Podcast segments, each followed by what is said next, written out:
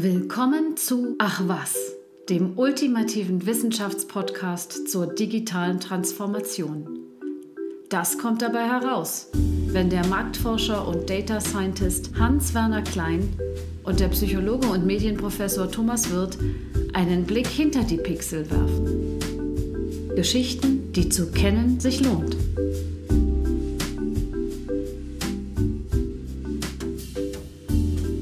Guten Tag und herzlich willkommen zu einer neuen Folge von Ach was. Heute werden wir uns um das Thema kümmern, macht Social Media krank? Wirklich? Und was können uns Studien und Statistik dabei helfen, um herauszufinden, ob es wirklich so ist? Mein Name ist Hans-Werner Klein. Ja, hallo Harvey, ein super Thema, vor allem für Psychologen. Äh, mein Name ist Thomas Wirth. Guten Tag.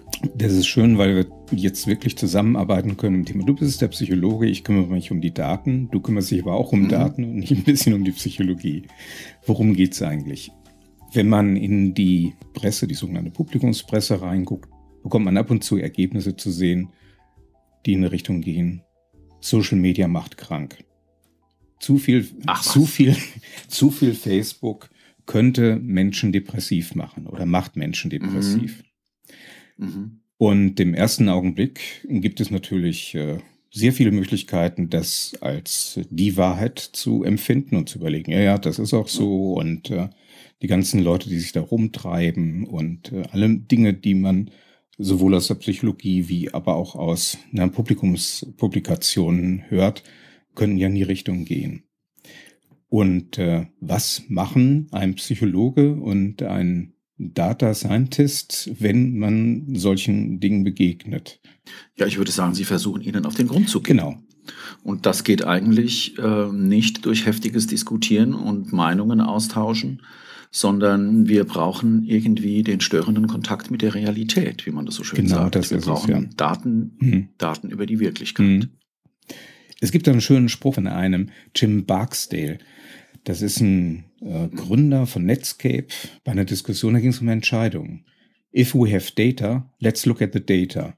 If all we have are opinions, let's go with mine. Das ist natürlich eine tolle Ansage von einem Chef, okay. der von seinen Leuten einfordert. Ich lasse mich nur überzeugen, wenn wir tatsächlich Daten zum Thema haben. Mhm. Es gibt Tonnen von Studien, die einzelne Zusammenhänge zwischen der Häufigkeit und Dauer der Social-Media-Nutzung und seelischer Gesundheit von Jugendlichen herausgefunden haben. Wenn man sich ein bisschen stärker mit dem Thema Statistik auseinandergesetzt hat, hm, ist das unbefriedigend. Wenn es einzelne Studien gibt und äh, mhm. äh, da einzelne Variablen, wie die heißen, also einzelne Ereignisse oder Eigenschaften miteinander in Verbindung gebracht werden. Eine Studie macht noch keinen Sommer. Eine Studie macht noch keinen Sommer. Den Unterschied macht eine Studie, die im Mai 2018 herausgekommen ist, die sagt, okay, es gibt viele, viele, viele Einflussfaktoren, die einen Zusammenhang herstellen zwischen Social-Media-Nutzung und bestimmten Symptomen und bestimmten Syndromen, wie zum mhm. Beispiel Depressivität, das ja schon recht heftig ist, wenn man sagt, okay, da ja. gibt es einen Zusammenhang. Wenn dann man einzelne Elemente nur betrachtet, dann gibt es immer die Möglichkeit, dass man hm, überlegt, woran könnte es denn eigentlich liegen? Also wenn es einen Zusammenhang gibt zwischen viel Social Media Nutzen und zum Beispiel einer mhm. depressiven Verstimmung, könnte es ja sein, dass depressiv verstimmte Jugendliche sich eher zum Beispiel auf Facebook aufhalten, ja. sodass nicht die Facebook-Nutzung dazu führt, dass man depressiv verstimmt ist, sondern dass eine Art von mhm. Lösungsversuche ist dieser Jugendlichen um aus dieser Depression rauszukommen oder aus der depressiven Verstimmung. Ist ein schönes Beispiel für die Uneindeutigkeit kausaler Beziehungen, genau. mit denen wir es in der Psychologie häufig mhm. zu tun haben. Ja, also ist jetzt in dem Fall genau wie du es ausgeführt hast, ähm, ist das jetzt vielleicht einfach umgekehrt. Ähm, vielleicht noch eine Anmerkung. Mhm. Ich will noch mal darauf hinweisen, dass das ja irgendwie ganz eigenartig ist, dass also diese tollen Medien die uns jetzt entstanden sind, diese unglaublich erfolgreichen Projekte wie Facebook oder Instagram, mhm. von denen wir doch eigentlich alle glauben, dass sie im Moment den Takt angeben äh, in der Zivilgesellschaft, dass da die Leute sich verwirklichen, dass wir da Kontakte ja, ne? pflegen, mhm. dass die anscheinend du hast es ja schon gesagt, da gibt es also mehr als eine Studie, die in diese Richtung was, dass die anscheinend irgendwie, mm, ja, krank machen können. Mhm. Und jetzt auch gerade in Zeiten Pandemie, also Covid-19, waren ja. es die Möglichkeiten überhaupt, also nicht nur für Jugendliche, sondern für, für mhm. Menschen in, miteinander in Kontakt zu bleiben. Ob das mhm. jetzt äh, solche Medien sind wie WhatsApp oder Nachrichten oder Bilder verschicken mit Instagram oder mhm. halt auch Facebook und, und anderes. Ähm, es ist ja eine Art von Kommunikation, Social Media, ja. nicht im Sinne von sozial, sondern im Sinne von untereinander in Kontakt bleiben. Und mhm. die sollen dann krank machen. Und äh, da gibt's halt so absurde, nein, absurde nicht. Dann gibt's Zusammenhänge, die einfach nur festgestellt werden, wie häufige Nutzung von Social Media über mehrere Stunden und äh, Jugendliche neigen zum Übergewicht. Okay. Mhm. Könnte ja auch genau anders sein. Also dass Jugendliche, die zu äh, Übergewicht neigen, deshalb weil sie wenig Sport treiben, auch häufiger zu Hause sitzen und ja, um wenigstens ein bisschen Kontakt zu haben oder sich abzulenken, entweder Gamer sind oder Social ja. Media nutzen und so weiter. Also, ja. wie du gesagt hast, wenn man nur das eine und das andere hat und Zusammenhang bringt, da werde ich später auch nochmal drauf eingehen, weiß man nicht, in welche Richtung es eigentlich geht oder ob es zufällig auftritt. Das beides. Wenn man diese Lage hat, muss man sich überlegen, hm, wie gehe ich denn eigentlich ran? Was brauche ich denn an Methodik, um so eine Art Datendetektiv zu ja. sein und den Dingen an den, auf den Grund zu gehen? Ich brauche als erstes mal eine geeignete Fragestellung. Ne, ich muss mhm. wissen, was ich eigentlich wissen will. Wir können an der Stelle wir haben ja schon häufiger über Experimente mhm. gesprochen. Wir können an der Stelle nur ganz schwer experimentieren. Ja, ne? Mhm. Du hast gesagt, welche Methoden haben wir denn da? Mit Experimenten mhm. können wir da nicht viel machen.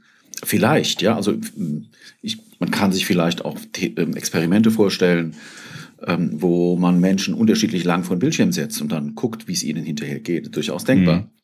Aber ähm, ich glaube, das Drehbuch, das wir heute fahren, HW, geht darauf hinaus, dass wir richtig groß Daten sammeln und nach den Zusammenhängen suchen in der Wirklichkeit, mhm. also in dem, was ähm, in großen Studien, wo man sehr viele Menschen äh, mit ihrem Verhalten untersucht, an solchen Zusammenhängen aufdecken kann. Mhm.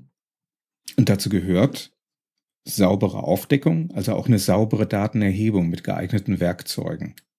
Ja, also mhm. man muss sich überlegen, frage ich zum Beispiel Leute oder beobachte ich Leute oder nehme ich Daten, die es in einer anderen Erhebung schon gibt, zum Beispiel medizinische Daten, die aus mhm. ganz anderen Gründen gesammelt worden sind und die wirklich saubere Ergebnisse zeigen ähm, und reichere ich diese Daten noch an.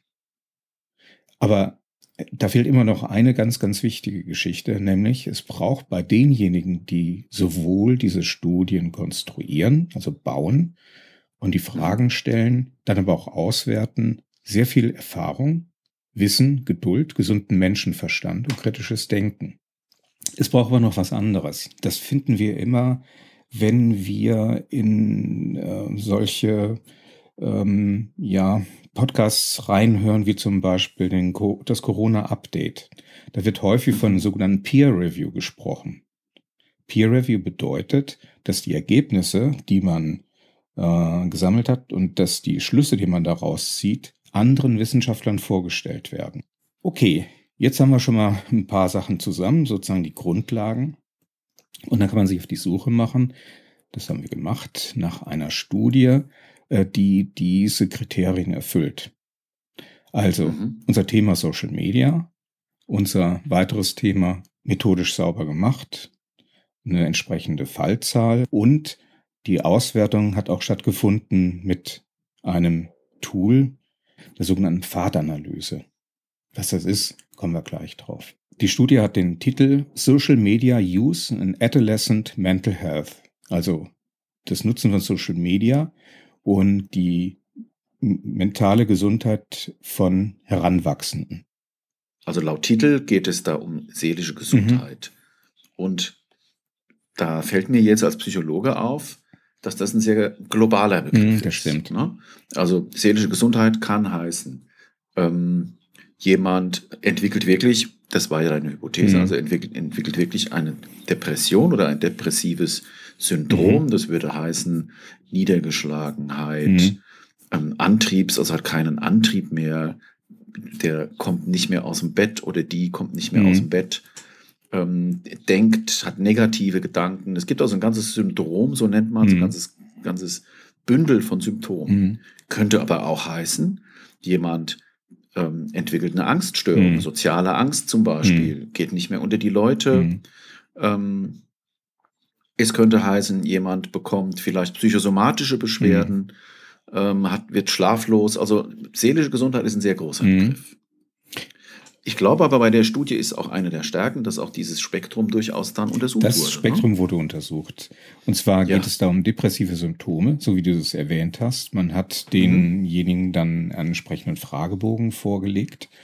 Ähm, und mhm. ähm, das ist wie üblich ein Fragebogen, der ist standardisiert. Das bedeutet, den hat man sich nicht jetzt speziell für diese Studie ausgedacht, sondern dieser Fragebogen dient als Erhebungsinstrument allgemein in der Psychologie äh, zur Erfassung halt von depressiven Symptomen.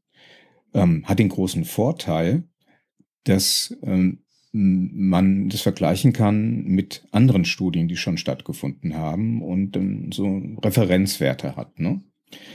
Genau. Dann ähm, gehört aber noch mehr dazu. Dazu gehört auch zum Beispiel äh, die Zufriedenheit mit der äußeren Erscheinung. Mhm. Also bin ich zufrieden mit meiner äußeren Erscheinung oder ich fühle mich nicht so gut, wie ich, wie ich aussehe und wie ich so rüberkomme. Mhm. Das sind so, so ein paar Fragen, die da eine Rolle spielen. Auch das ist wieder ein Fragebogen, der oder eine Befragung, äh, die allgemein gestellt wird und ein Standardinstrument ist. Der heißt mhm. Happiness with Appearance. Ein weiterer Punkt ist, wir sprachen von dem Thema, äh, wird man von Social Media, äh, in Social Media agieren, dicker. Das Thema Body Weight Satisfaction, die Zufriedenheit mit seinem Körpergewicht. Und das fängt an mit einer Frage, which of these do you think you are? Underweight, about the right weight, slightly overweight oder very overweight? Also eine Selbsteinschätzung. Mhm. Ähm, also nicht nennen mit deinem Gewicht und deiner Körpergröße, sondern die Zufriedenheit damit. Da also jemand kann durchaus etwas fülliger mhm. sein und mit sich zufrieden. Mhm. So ähm, sind die Dinge da auseinanderzuhalten. Ne? Und, na gut, zu kommen noch Fragen. Ich mache es deshalb ein bisschen ausführlicher, weil das so ein, Punkt mhm. ist, äh, wo man sich äh, tatsächlich dann äh, die Frage stellt, ja, sagen wir mal, der Body Mass Index, der BMI, wäre doch so ein so eine Geschichte, ne? Wie viel wiegst mhm. du und äh, wie groß bist du? Und dann kann man das ja ausrechnen. Mhm. Aber es geht tatsächlich um die Wahrnehmung. Wie nehme ich mich selbst wahr? Und dazu ja. gehört auch, dass man zum Beispiel äh, irgendwann schon mal Sport getrieben hat, gerade um Gewicht zu verlieren. Hat man das gemacht oder mhm. macht man das im Moment? Oder dass man eine Diät eingehalten hat, um tatsächlich Gewicht zu verlieren. Und das mhm. kann man zusammen. Und wenn jemand, hm? Und wenn jemand da Ja sagt, mhm. dann bedeutet das, er ist vielleicht mit sich eher unzufrieden, weil sonst würde er keine Diät mhm. machen. Ne? Und das kann jemand sein, der also stark übergewichtig ist, kann da Ja sagen. Es kann aber auch jemand sagen, der ganz normal aussieht und einfach super ehrgeizig ist und versucht im Prinzip dann schlank zu werden. Mhm, super genau. schlank. Mhm. Mhm. Dazu gehört aber auch das Thema Selbstwertgefühl. Da gibt es eine genau. bekannte äh, Skala dafür, und zwar die Rosenberg-Skala. Und auch das ist natürlich eine sehr, sehr wichtige Komponente von seelischer Gesundheit, mhm. kann man sagen. Ja. Also da geht es jetzt nicht darum, dass man nach irgendwelchen ähm, diagnostischen seelischen Störungen fragt, mhm. sondern nach dem, was eine Person so in ihrer Substanz eigentlich darstellt. Genau. Okay, das war auch drin. das ist alles drin in der Studie und ist noch mehr drin. Mhm. Ich, ähm, ich mhm. führe es ein bisschen stärker aus, damit man sehen kann, wie viel eigentlich drinsteckt, welche Möglichkeiten, mhm. was rauszufinden in dieser Studie drinstecken. Eine andere Sache ist, äh, wie häufig bin ich eigentlich das Ziel von ekligen E-Mails, äh, SMS oder anderen Nachrichten. äh, die äh, jemand zum Beispiel auf meiner Webseite oder auf anderen Webseiten veröffentlicht. Das Okay. wird im Englischen Online Harassment genannt. Das wird im Deutschen genannt Online Mobbing. Ja. Den Begriff gibt es jetzt im Englischen nicht. Das heißt entweder Harassment oder Bullying. Wobei es da einen ganz äh, interessanten Begriff gibt, über den ich jetzt Hm. gestolpert bin, der damit auch noch in Verbindung steht, das das sogenannte Medienopfersyndrom. Da gibt es einen äh, Schweizer Hm. Psychiater, Mhm. ähm, der äh, Herr Mühr, der Mhm. hat sich das ausgedacht. Was heißt, er hat sich ausgedacht?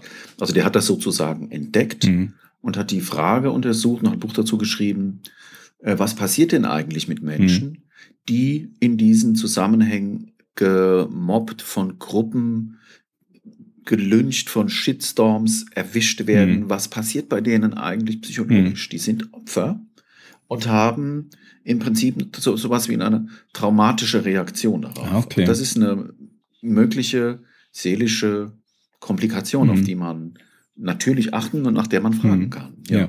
Mhm. Mhm. Also wir hatten Online Harassment, dann haben wir die Schlafdauer. Und ähm, da wird auch nicht gefragt, wie lange schläfst du denn, sondern es wird gesagt, okay, wann gehst du normalerweise in äh, einer normalen Woche mit Schule ähm, ins Bett und schläfst und wann wachst du Mhm. üblicherweise auf? Harvey, ähm, das war eine Studie, ich weiß nicht, ob du es am Anfang schon gesagt Mhm. hast, die ist, ähm, die ist eher bei Jugendlichen als Zielgruppe oder als Population untergebracht oder hatten die auch andere? Mhm. Die hatten speziell, ja, das sind erstmal von der Anzahl her über 10.000, also fast 11.000, 10.904 Jugendliche, fast gleich Mhm. viel Mädchen und Jungs. Und Mhm. ähm, das ist eine Kohortenstudie, eine sogenannte, und zwar die Millennium-Kohorte. Die haben also angefangen mit dem Beginn des Jahres äh, 2000, Jahr für Mhm. Jahr. Und die Daten, die da zur Verfügung stehen, medizinische Daten, werden angereichert mit anderen Informationen und entsprechend ausgewertet. Das Ganze ist eine Studie, die in äh, Großbritannien stattfindet und ähm, Mhm. auf längere Zeit auch angelegt ist. Das ist, man muss da vielleicht dazu sagen, das ist natürlich hyperaufwendig. Mhm, ja. Wenn ich mir jetzt vorstelle, ich habe da ähm, so eine Kohorte von Jugendlichen, Hm. die befrage ich das erste Mal im ersten Jahr. Und dann muss ich die im nächsten Jahr wiederfinden. Und muss ihnen, wenn es irgendwie geht, die gleichen Instrumente hinlegen. Hm. Genau. Und ich weiß jetzt nicht genau, wie viel, wie lange das dauert, diese ganzen Fragebögen zu bearbeiten.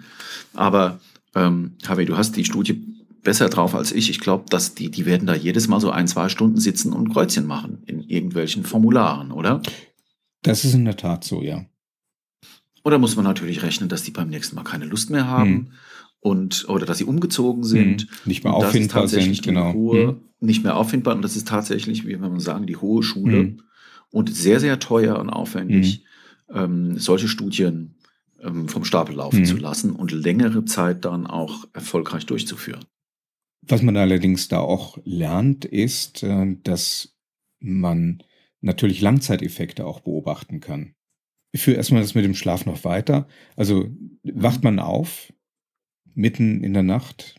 Wie Mhm. lange dauert es denn, bis man wirklich einschläft, wenn man im Bett ist?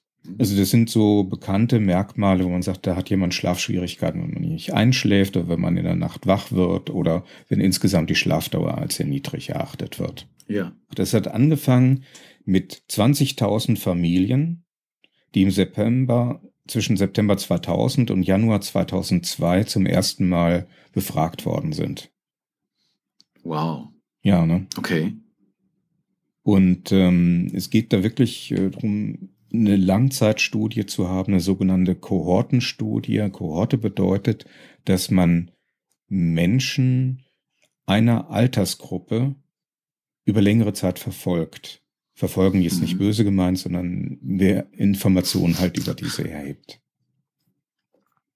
Was, wenn ich da eine Fußnote dazu Mhm. machen darf, Harvey, was etwas ganz Besonderes ist, weil es eben unter Umständen auch Rückschlüsse auf Kaus- Kausalität erlaubt. Allerdings, ja. Ja? Mhm. Weil alles, was gleichzeitig auftritt, ähm, kann, so wie wir das vorhin auch hatten, das kann ich dann immer so und so Mhm. drehen. Ne? Kann das eine für das Ur Ursache für das andere sein und umgekehrt. Aber wenn ich das Zeit, wenn das eine Ereignis zeitlich vorweggeht, Mhm.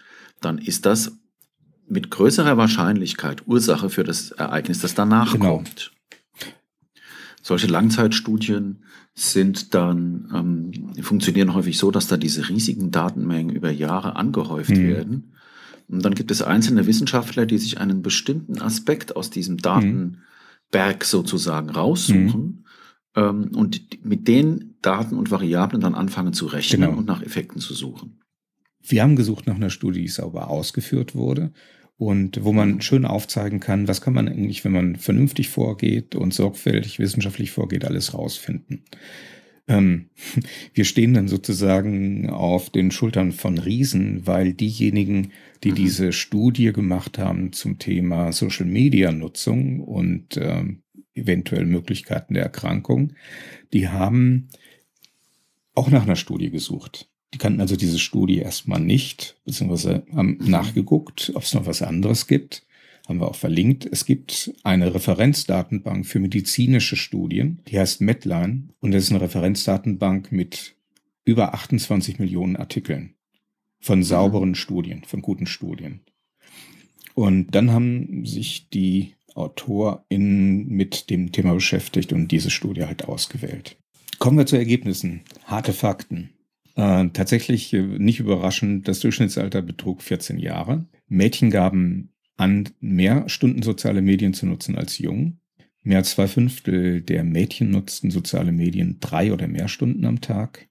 Bei den Jungen war es weniger und das war es nur ein Fünftel der Jungen, die äh, Social Media länger nutzten. Nur vier Prozent der Mädchen haben gesagt, dass sie Social Media gar nicht nutzen.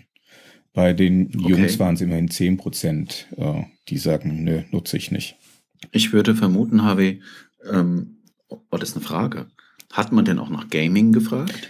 Es war tatsächlich nur Social Media. Ich, weil ich glaube, dass bei ähm, Online-Gaming oder generell mhm. Computerspielen die Jungs dann nochmal aufholen, mhm. was die Bildschirmzeit betrifft. Ja, no? Ne? das ist tatsächlich so.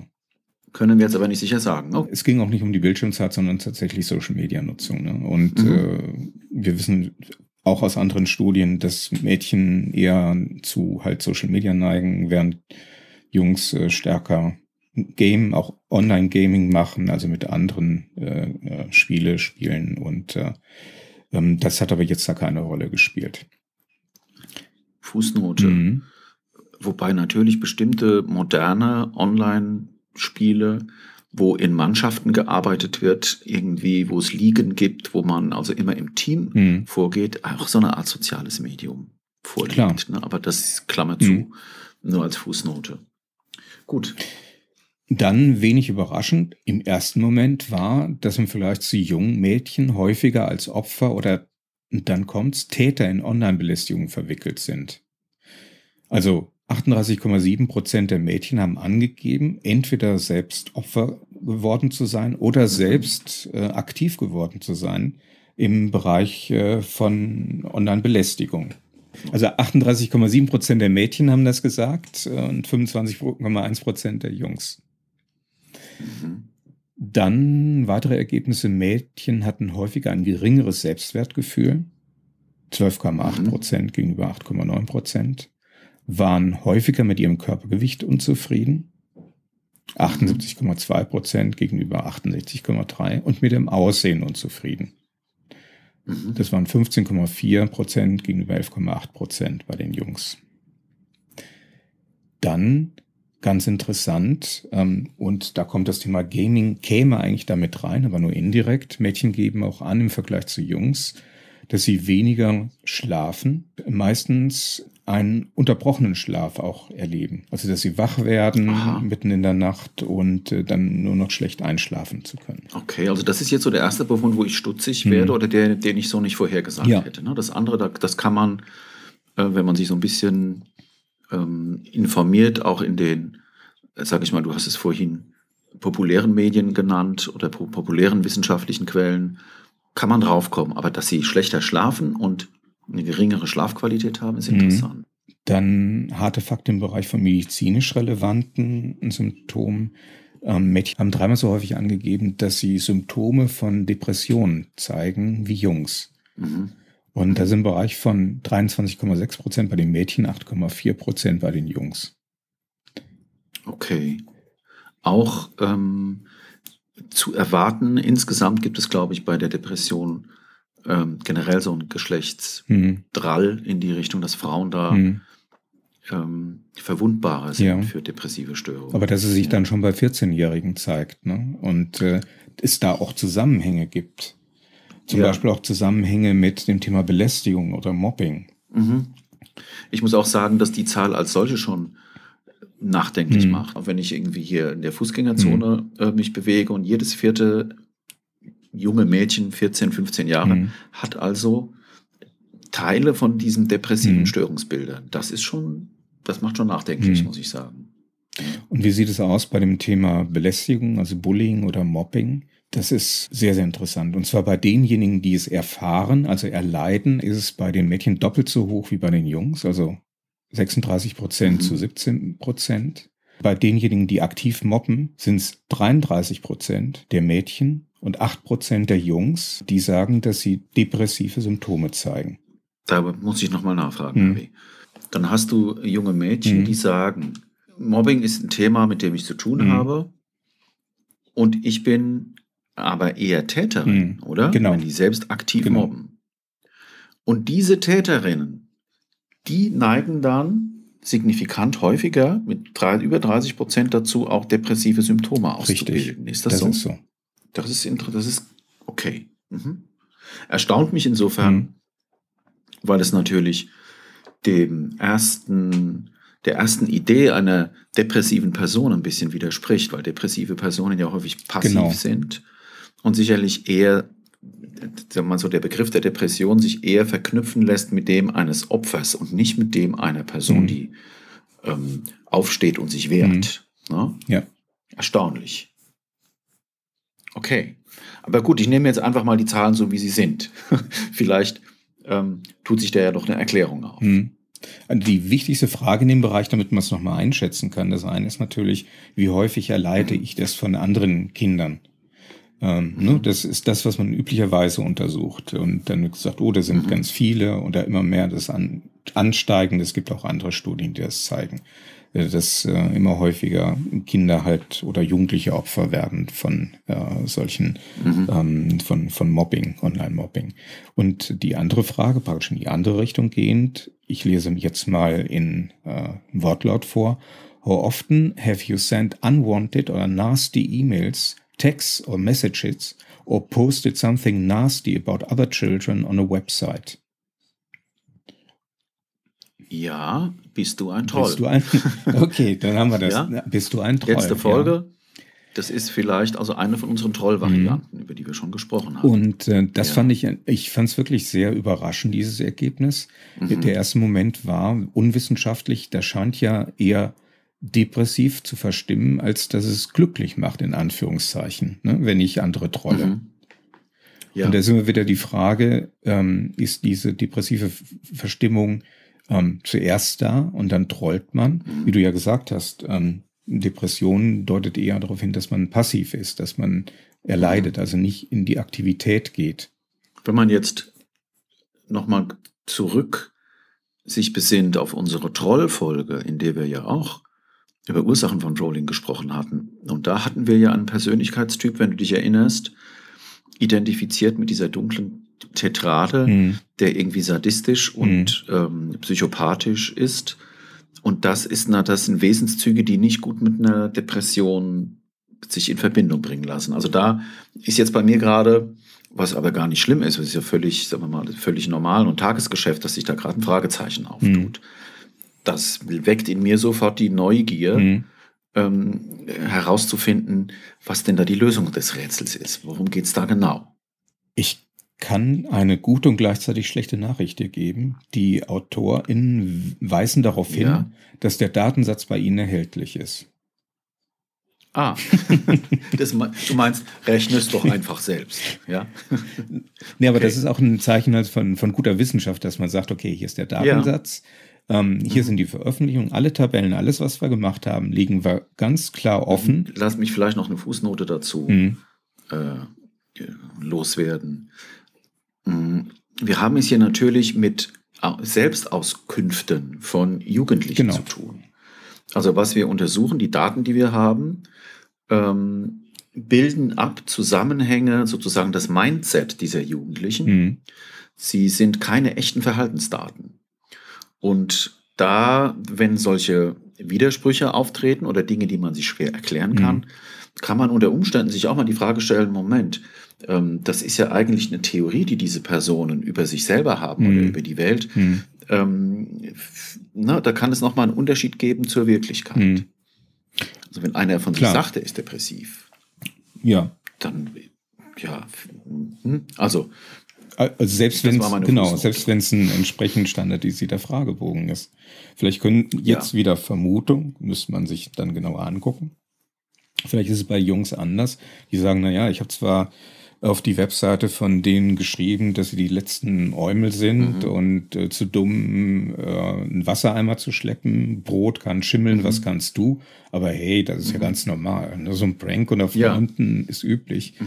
Während dann Mädchen sagen, oh, da habe ich aber was wirklich Böses geschrieben, weil auch die Zuschreibung, wie haben Mädchen sich zu verhalten, eine andere mhm. ist als bei den Jungs. Dass man praktisch bei den Jungs Richtig. Aggression äh, eher bereit ist, Anführungszeichen zu, ähm, zu verzeihen, beziehungsweise zu sagen, war ja nicht so schlimm als bei Mädchen, die sich anders verhalten müssen.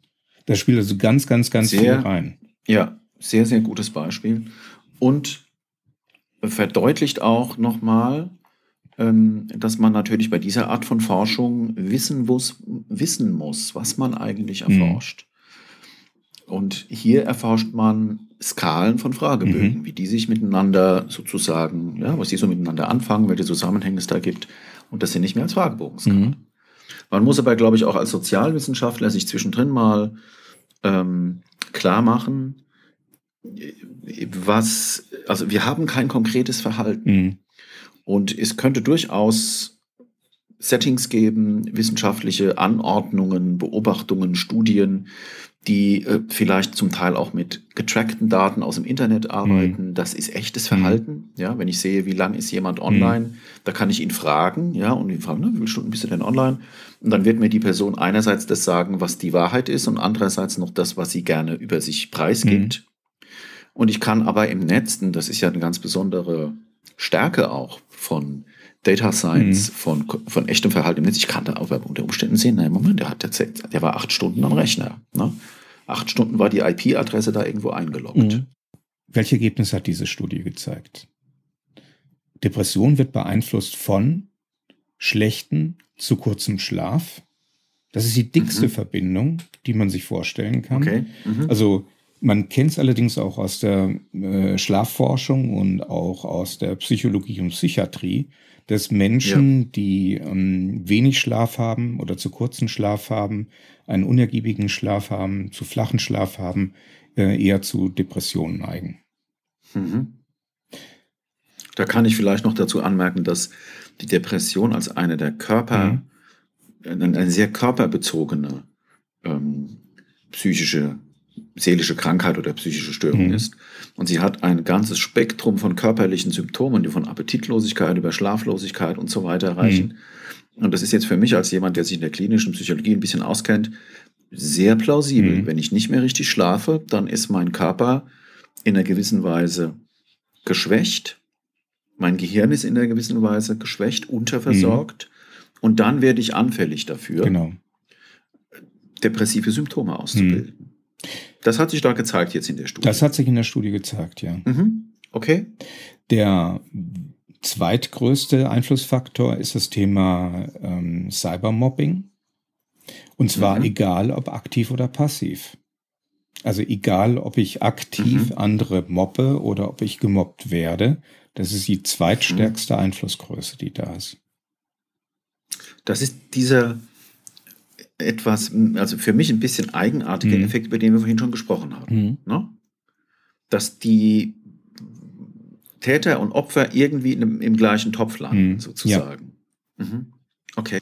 Also, wenn man sich jetzt vorstellt, man, ähm, man hätte die Depression, die kann ja auch den schlechten Schlaf wiederum verursachen. Ne? Mhm. Du kannst sagen, okay, warum schläft jemand schlecht? Weil er die ganze Zeit grübelt. Grübeln ist ein typisches de depressives Symptom. Ja. Und in der Art und Weise, wie dort die Daten behandelt werden, kann ich das aber ausschließen. Das heißt, mhm. ich komme auf einen Effekt, der sozusagen bereinigt ist mhm. von möglichen Wechselwirkungen oder Rückwirkungen der Variablen untereinander. Mhm. Kann man das so sagen? Das kann man so sagen, ja. Das Thema, das den drittstärksten Pfeil, also drittstärksten Einfluss hat, ist das Thema mhm. niedriges Selbstwertgefühl. Das wird übrigens mit beeinflusst von Online- oder von Cybermobbing. Cybermobbing führt zu einem geringen Selbstwertgefühl. Da auch wieder egal, ob man belästigt wird oder ob man selbst belästigt. Ich höre es jetzt einfach so an, habe ich bin demütig. Mhm. Aber an der Stelle wäre, da wäre so der Punkt, an dem ich anfangen würde. Und das ist ja oft mhm. in der Wissenschaft so, ne? dass man dann Befunde bekommt. Mhm und dann sind bestimmte Befunde, da werden so Hypothesen bestätigt und manche Befunde sind irgendwie eigenartig.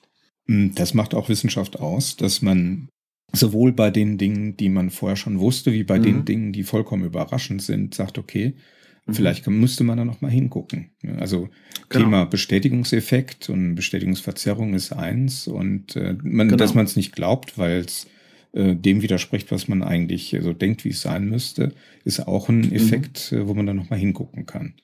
Und das treibt auch zum Teil Wissenschaft voran, dass man sagt, ja, das möchte ich, ich genauer grad, wissen. Genau, also das ist eigentlich der Motor von Wissenschaft.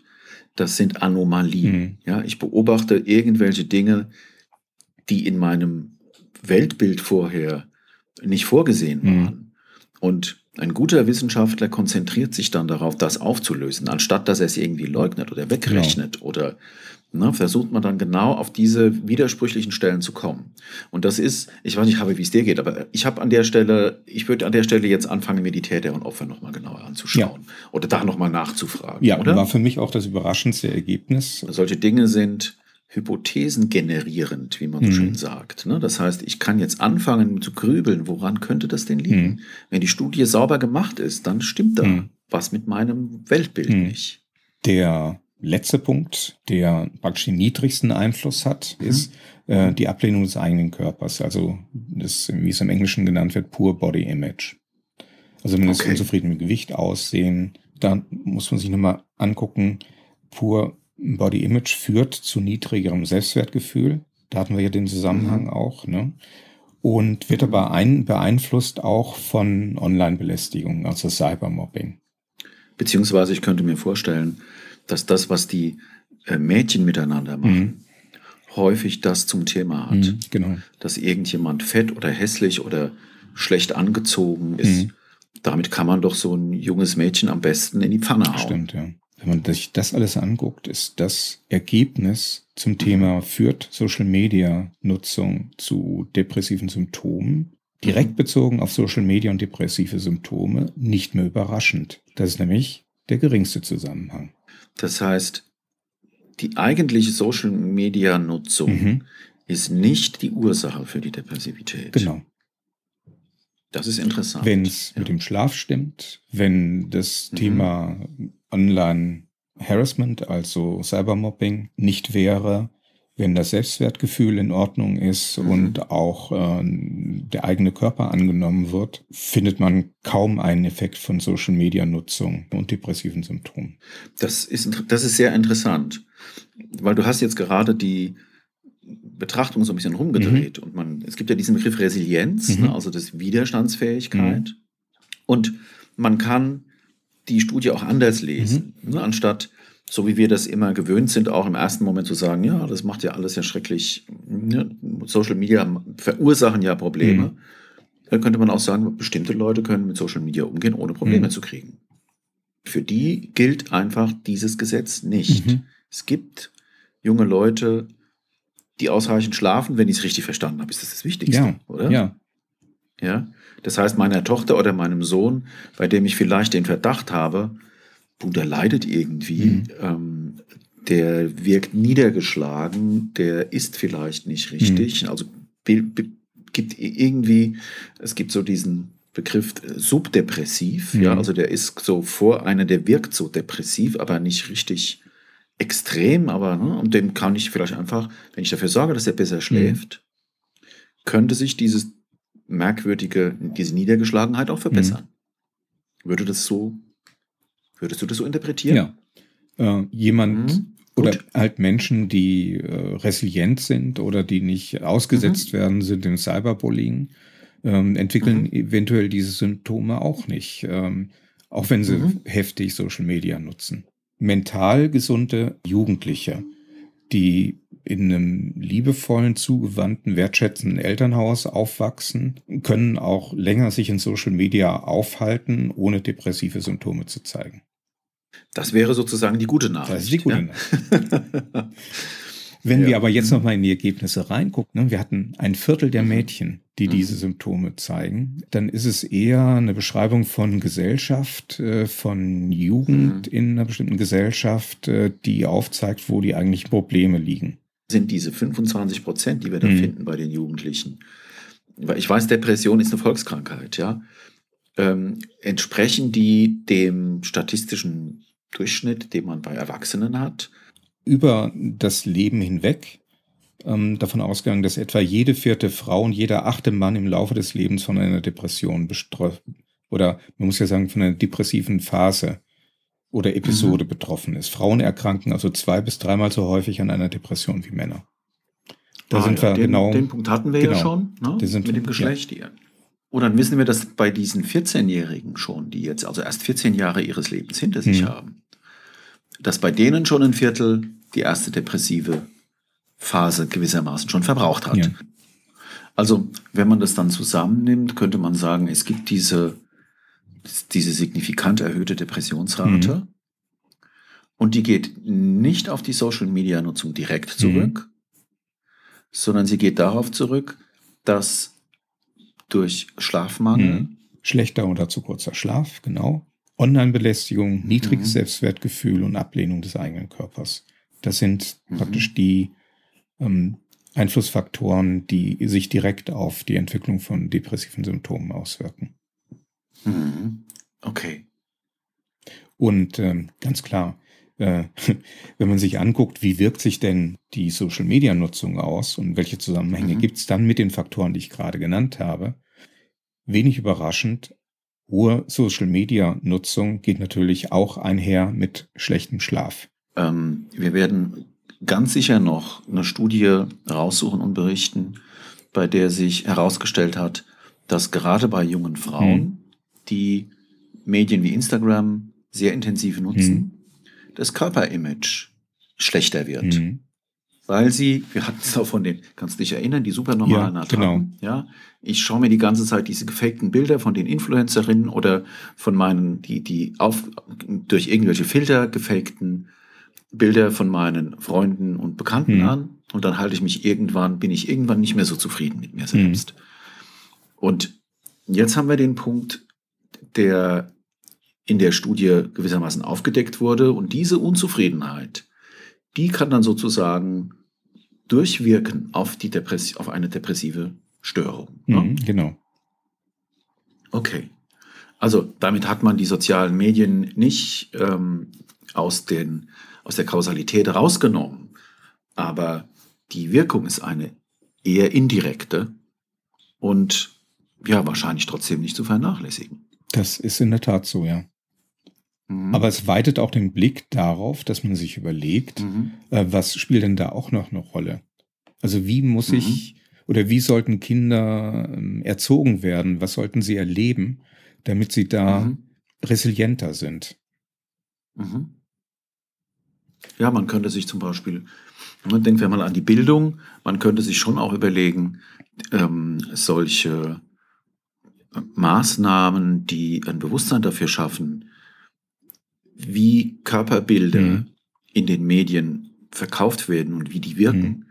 So etwas verstärkt jungen Leuten, die dann gewissermaßen hineinwachsen in die, in die sozialen Medien, denen das mitzugeben. Mhm. Ähm, weil ich mir vorstellen könnte, dass es auch eventuell ein bisschen schützt. Genau. Ja, also wenn ich um diese Zusammenhänge weiß und ich weiß, dass, das, dass diese Influencer nicht echt sind, dann kann ich mich auch ein bisschen davon distanzieren und muss mich nicht mit denen vergleichen. Genau. Ja. Interessant. Ach, ich würde sagen, wenn man lange genug Ach was hört, äh, wird man doch früher oder später äh, die Welt durch wahre äh, Profi-Augen betrachten. Genau.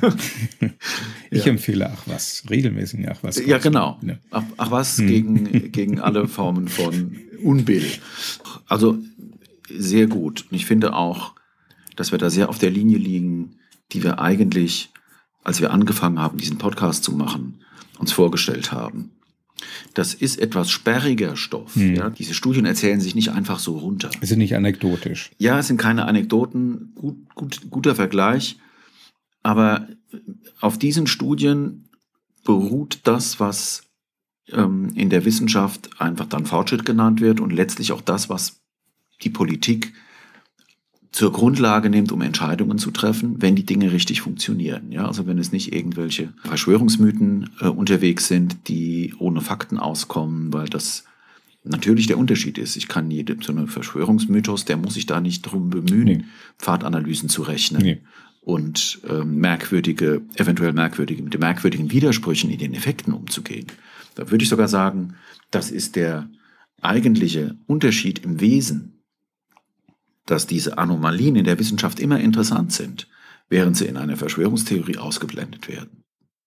Mir fällt gerade, mir fällt gerade übrigens ein, okay. ich habe etwas versäumt. Und zwar, ähm, ich habe die WissenschaftlerInnen nicht genannt, die diese Studie gemacht haben. Oh, dann würde ich das, das nachholen. Ist Yvonne Kelly, Afshin Zilanawala, Kara Brooker und Amanda Secker. Wir verlinken sie in den Show Notes. Ja. Gut.